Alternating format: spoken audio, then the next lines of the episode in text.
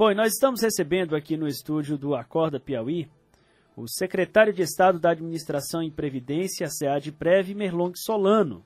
Ele foi empossado ontem no cargo em um momento desafiador, né, mas o secretário Merlong já exerceu a função de secretário de governo, ele conhece a fundo né, tudo, tudo que envolve a situação que envolve o governo do estado do Piauí, e para saber né, o que, que ele espera, o que, que ele deve implementar é, como secretário de Administração e Previdência do Piauí. A gente conversa com ele a partir de agora. Secretário, primeiro, parabéns pela posse, mais uma missão das mais desafiadoras pelo momento. Bom dia. Bom dia, Tiago Melo, bom dia, Fenelon, bom dia, ouvintes da Rádio Cidade Verde.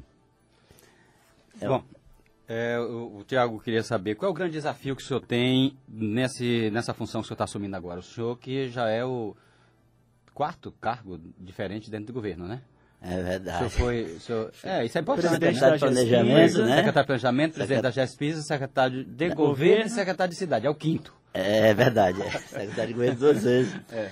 Bom, é, na verdade, Tiago e Fenelon, é um trabalho, é uma continuidade, né? Sim, sim. Né?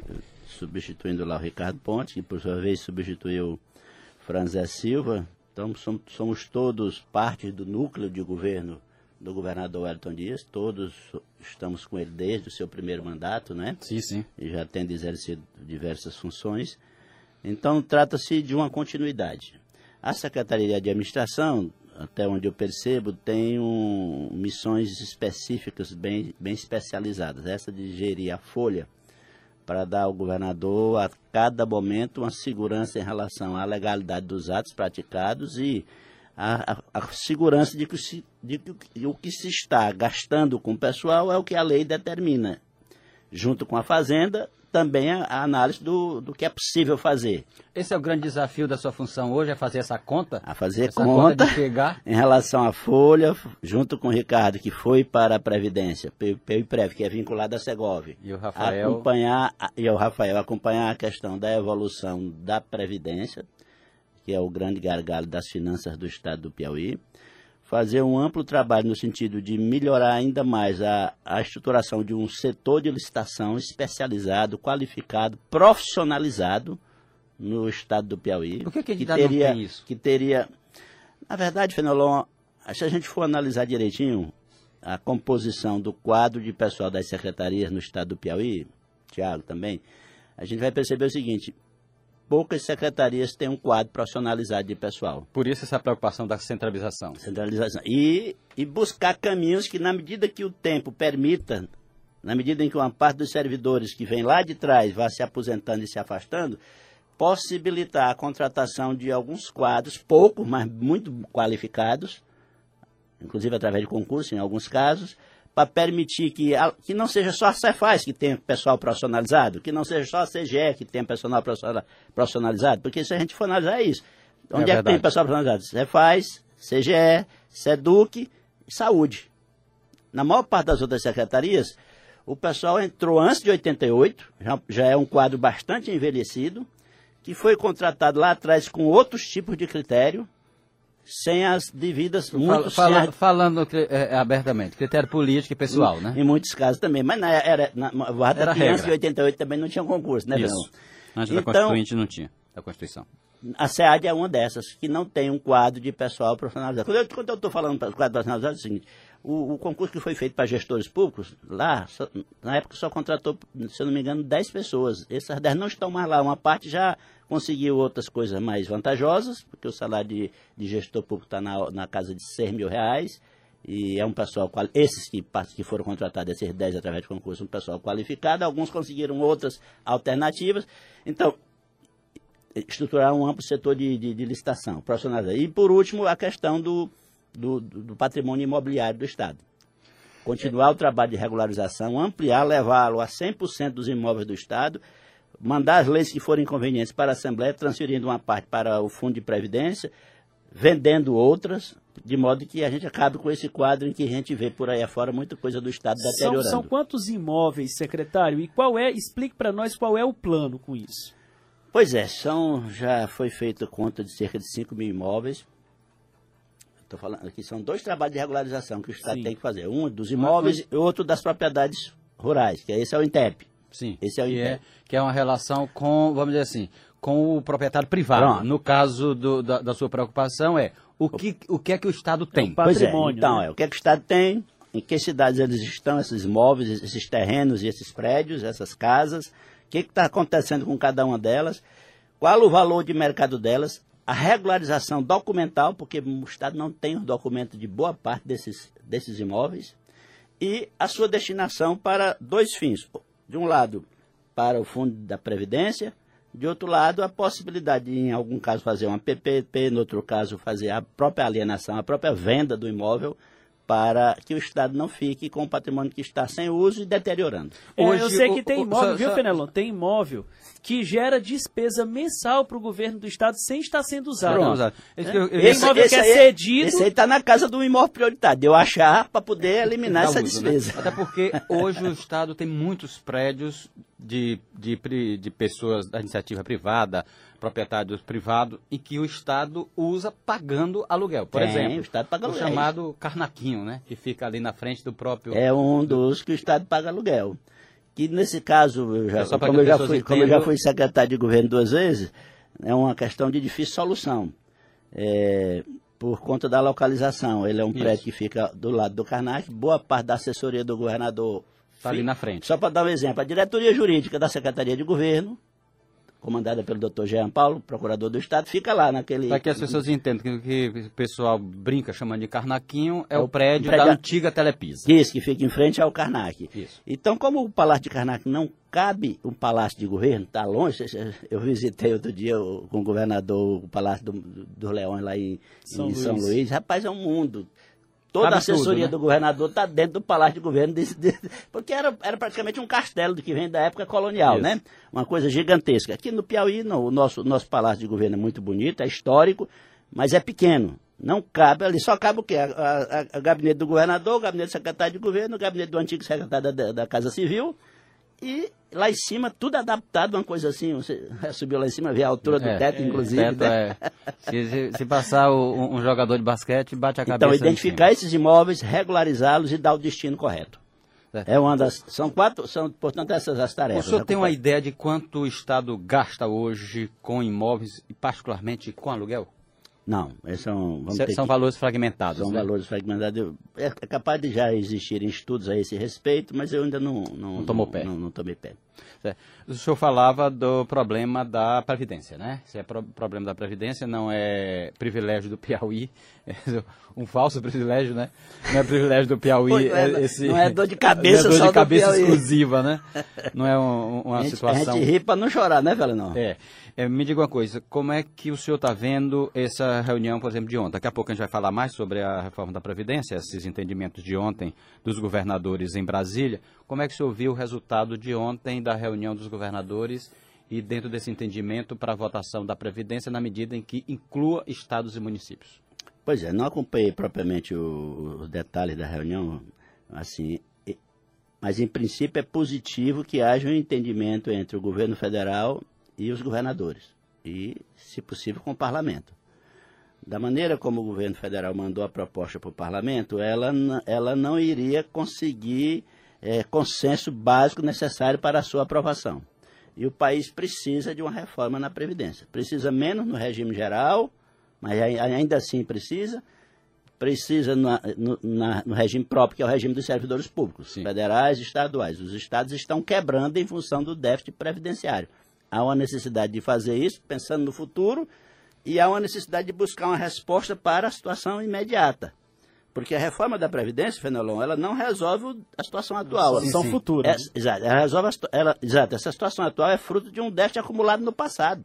Muita gente se, se aposentou, por exemplo, como juiz, tendo contribuído como juiz só cinco, Cinco anos, anos. só dez anos. Aí, pegou e vários casos. aí incorporou o tempo de outras funções e levou para o resto da vida salário integral do Certo. juiz com paridade. Ou seja, toda vez que o salário do juiz aumenta, na ativa, o do aposentado também, Na mesma medida. também aumenta na mesma medida. Então, esse déficit aí que agora, esse ano vai para 1 bilhão e 200 milhões no Piauí, que corrói a capacidade de investimento do Estado, que ainda vai aumentar um pouquinho até 2022, aí estabiliza e só começa a cair a partir de 31.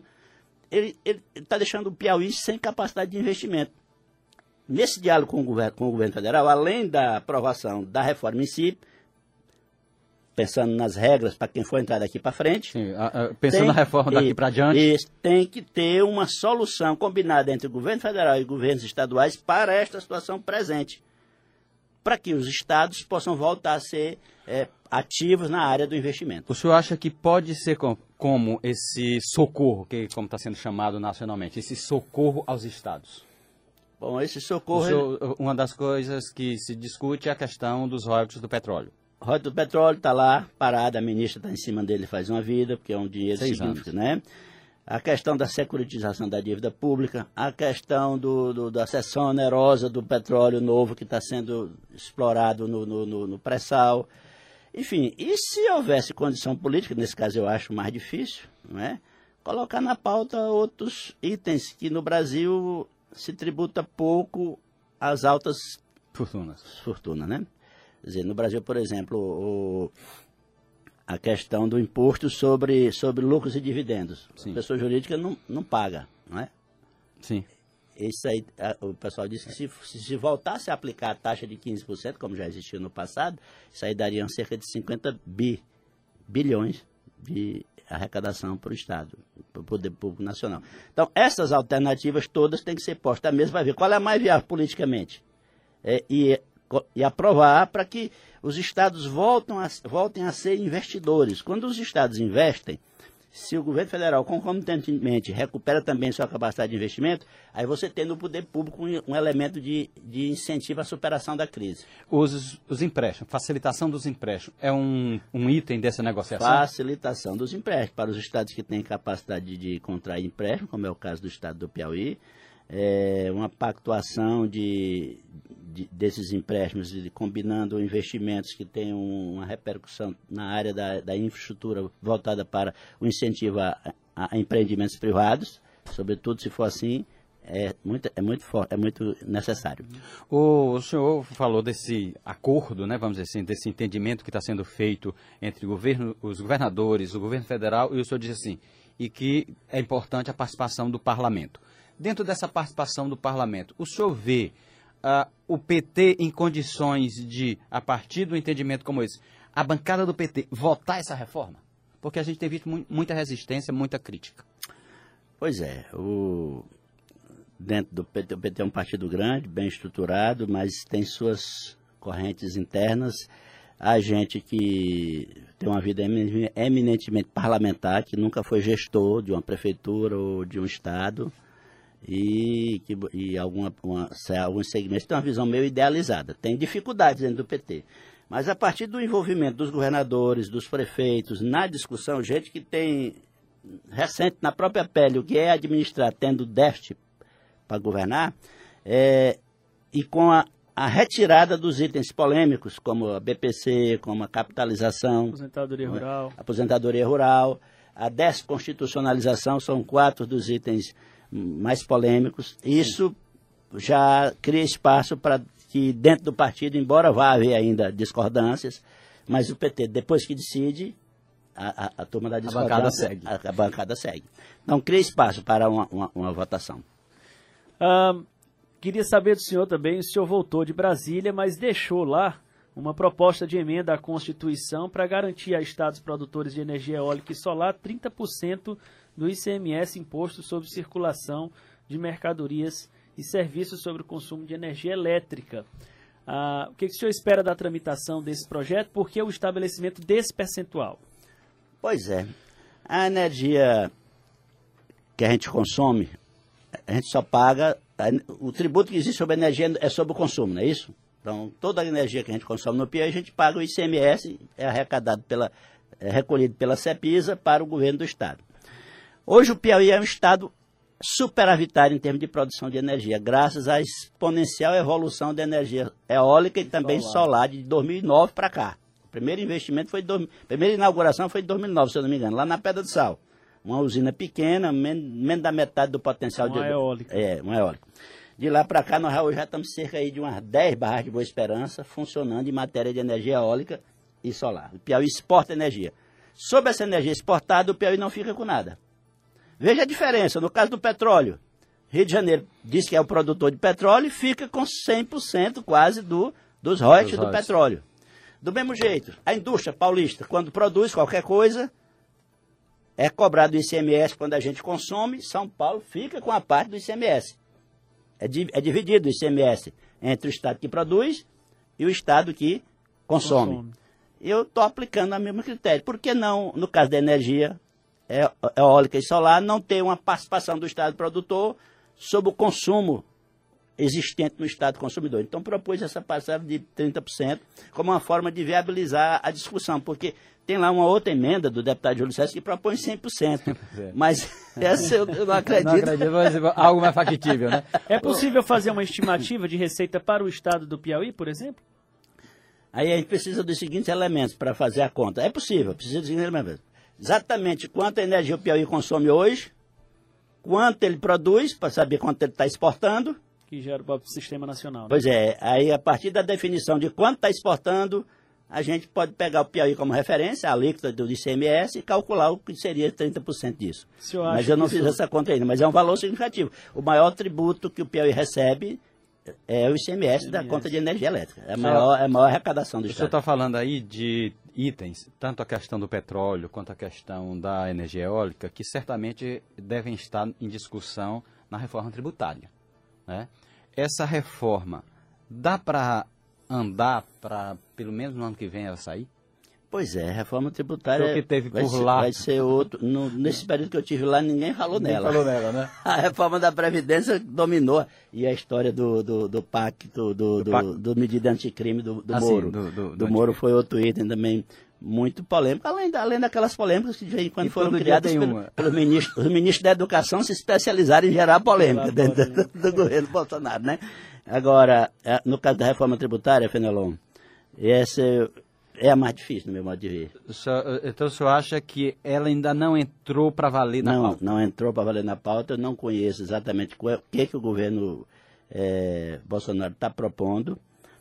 Ah, o Brasil tem uma ampla resistência. Reforma tributária, a estrutura tributária brasileira expressa a estrutura social extremamente desigual brasileira. É uma estrutura regressiva em que os mais pobres pagam mais impostos do que os mais ricos o, os Estados Unidos, que são ampla referência de, do que é bom para grandes segmentos da sociedade brasileira e para o atual governo, por exemplo, cobra mais sobre o consumo do que sobre a renda. Claro. Cobra muito mais do que o Brasil sobre a transmissão de herança, muito mais. Cobra muito mais do que o Brasil sobre grandes fortunas, nos Estados Unidos.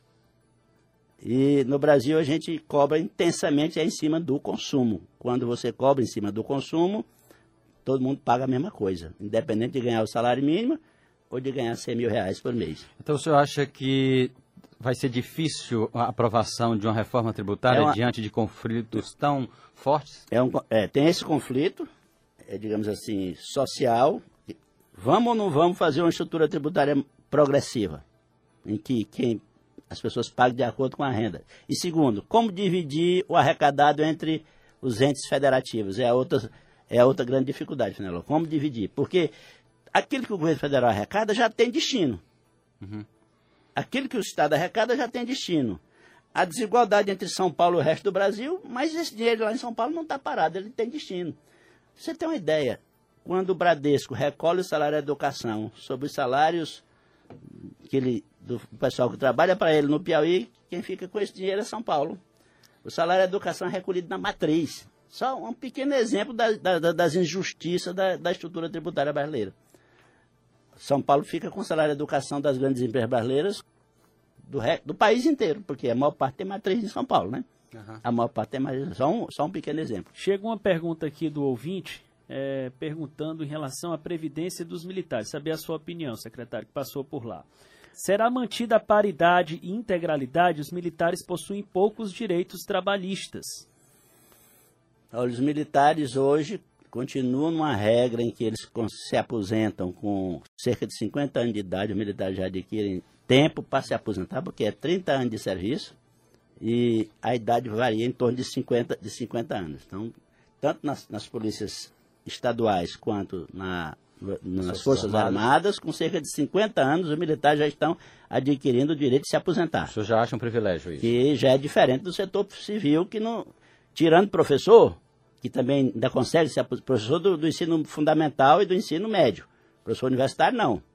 Esse já precisa entrar naquela regra, tempo de trabalho mais idade tem que dar 95 para homem. Então, ninguém consegue se aposentar, pouca gente hoje consegue se aposentar com menos de 60 anos de idade no ensino superior. No ensino superior. Antigamente conseguia, eu lembro de um caso de gente que se aposentou com menos de 40 anos, mas isso faz tempo. De lá para cá já aconteceram as quatro reformas na Previdência. Isso. Fernando Henrique fez a primeira, Lula fez, a Dilma fez e hoje não tem mais, não tem mais isso. Por último, os militares continuam sendo o único setor que tem direito à integralidade e à paridade. A integralidade já acabou, as pessoas não sabem disso ainda, o governo não se comunica bem. Desde 2013, que esse atual governo está falando que essa reforma aí é para acabar privilégio. Não sei qual é o privilégio que ele está querendo acabar, porque veja, desde 2013 não tem mais aposentadoria integral para servidor público federal. Quem entrar no sistema de 2000, quem entrou no sistema de 2013 para cá já te, terá como aposentadoria o teto do regime geral, ou seja, R$ 5.830.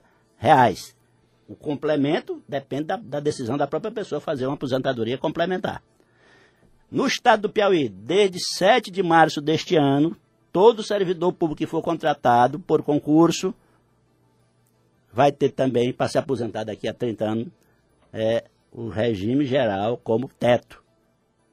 Portanto, acaba a integralidade, acaba a paridade do, Serviço Público Federal, do Servidor Público Civil, já tem isso. Os militares continuam com essas duas diferenciações muito significativas. A possibilidade de se aposentar com cerca de 50 anos e a integralidade e a paridade. Tá certo. Uh, nós queremos agradecer ao novo secretário de Estado da Administração. Só, só me permita uma coisinha pois em relação não. aos militares. Tem pois um não. ponto que eu acho que comporta discussão. Essa, essa questão da participação do militar na vida pública, eles, eles estão submetidos a uma regra que me parece injusta. Quando o militar resolve se candidatar, ele tem, se for eleito e assumir, ele, ele, ele, ele, tem que, ele tem que sair da tem vida. Tem que sair da vida militar eu acho que nesse ponto tá um, é injusto com eles. Porque depois se o, o cara pode querer voltar. Eu sou da universidade, me afasto quando não, sou. Pa, passar o um mandato não é reeleito. Fica, de... sem, fica sem profissão. E aí?